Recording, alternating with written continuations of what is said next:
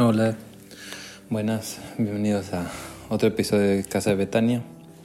Yo soy David. Y bueno, para continuar con el tema amor, el la primera parte vimos eh, es la demostración de amor y el ejemplo del amor de Dios hacia con nosotros, desde el comienzo y será hasta el final, y para siempre será eh, un amor eterno, ¿no? Em, pero ahora veamos mm, qué nos corresponde a nosotros, cómo deberíamos contestar ese grande amor que Él tuvo para con nosotros.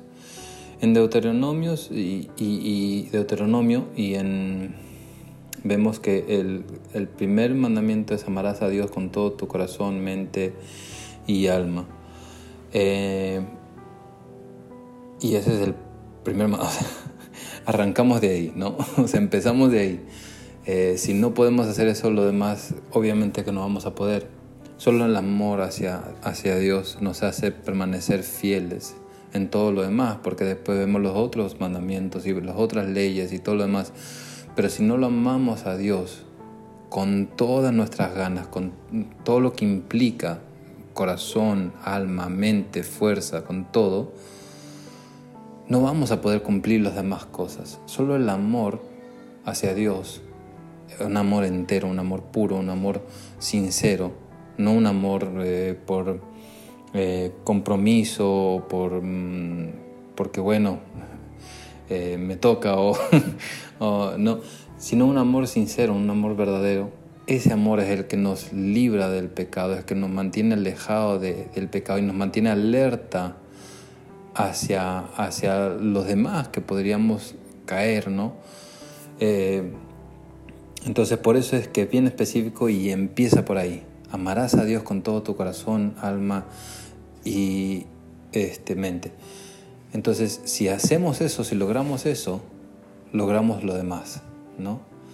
Y después, después vemos en el Nuevo Testamento, decimos, bueno, Jesús vino al mundo porque Dios amó al mundo y, vino Jesús y bueno, listo, ya no vivimos bajo la ley, sino ahora vivimos bajo la gracia, sí, y es cierto, pero Jesús dijo claramente, él, le preguntaron y él dijo, él volvió a repetir, porque él nunca iba a contradecir al Padre, más bien, él estaba para honrar al Padre.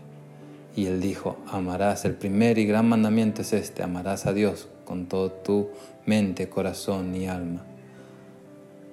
O sea, no, su llegada al mundo y su sacrificio no iba a quitar la responsabilidad nuestra y ese anhelo nuestro que debe nacer en nosotros de amar a Dios con todo lo que somos, con todas nuestras fuerzas, con todo nuestro corazón, con toda nuestra mente.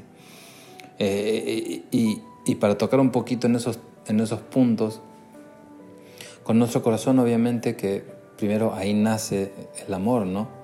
Es, una decisión que uno toma de decir yo voy a amar a Dios y eso va a estar ahí en mi corazón. O sea, eh, Jesús y, bueno, Dios también eh, analiza mucho el corazón. Dice que el rey David era conforme al corazón de Dios. Eh, vemos a Jesús cómo él miraba no a lo que las personas decían, ni cómo se vestían, ni cómo eran, sino miraba el corazón de ellos. Él veía que muchos venían por sanidad, no porque de verdad eh, creían en él, sino por, porque él analizaba el corazón y veían con qué intenciones venían, ¿no? Entonces, eh, eh, siempre, siempre Dios analiza nuestro corazón y ahí es donde tiene que estar nuestro amor hacia Él.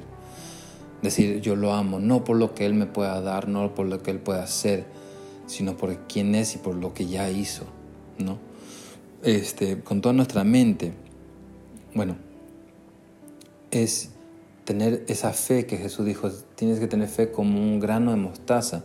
Eh, eh, es una fe sin dudar, es una fe en la cual yo lo creo y así es, y, no va a haber pensamiento que me haga cambiar de que Dios es mi Padre, Jesús murió por mis pecados y resucitó y, nos espera, o sea, nos espera su venida, o sea, esa fe, esa certeza de que eh, de que es real, de que Él me, ama, ¿no? Me amó, me ama y me amará, ¿no?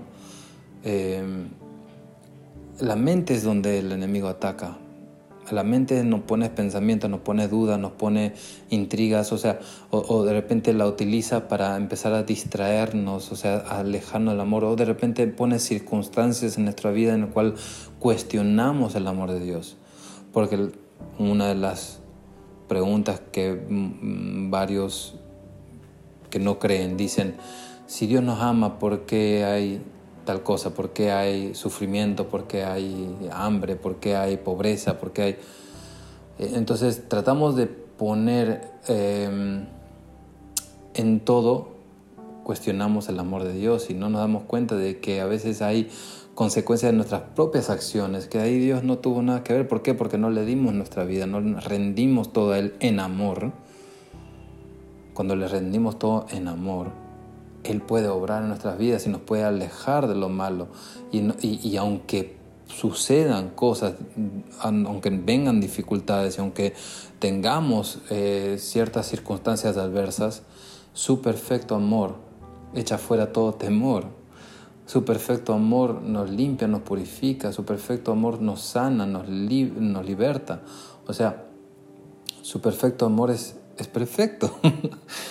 Entonces, la mente lo que tenemos que cuidar es decir, Dios me ama, no me importa lo que suceda. Y yo lo amo a Él, no me importa lo que suceda.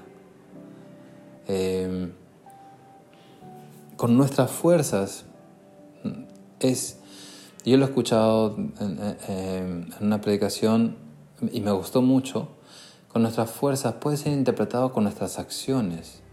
Dice la palabra que todo lo que hagamos lo hagamos como para Él, como para Dios, ¿no? O sea, si hacemos las cosas para con otros como para Dios, la vamos a hacer en amor, porque lo amamos a Dios, ¿no?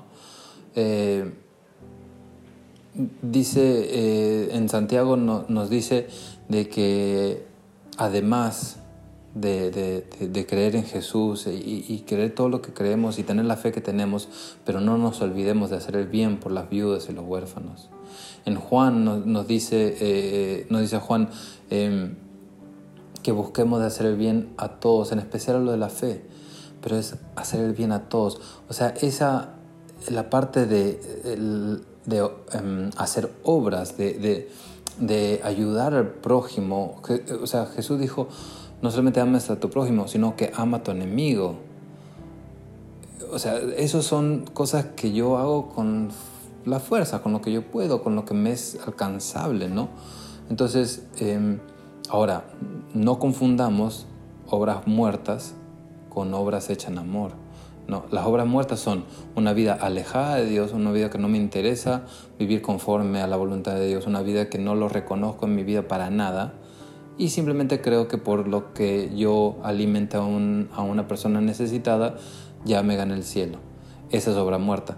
Pero una obra hecha en amor, amando a Dios con nuestras fuerzas, es amarlo y decir, Señor, ¿a dónde puedo, a quién puedo ayudar? ¿A quién, Señor, guíame hacia alguien quizás con necesidad que yo pueda ser de bendición para ellos? ¿No?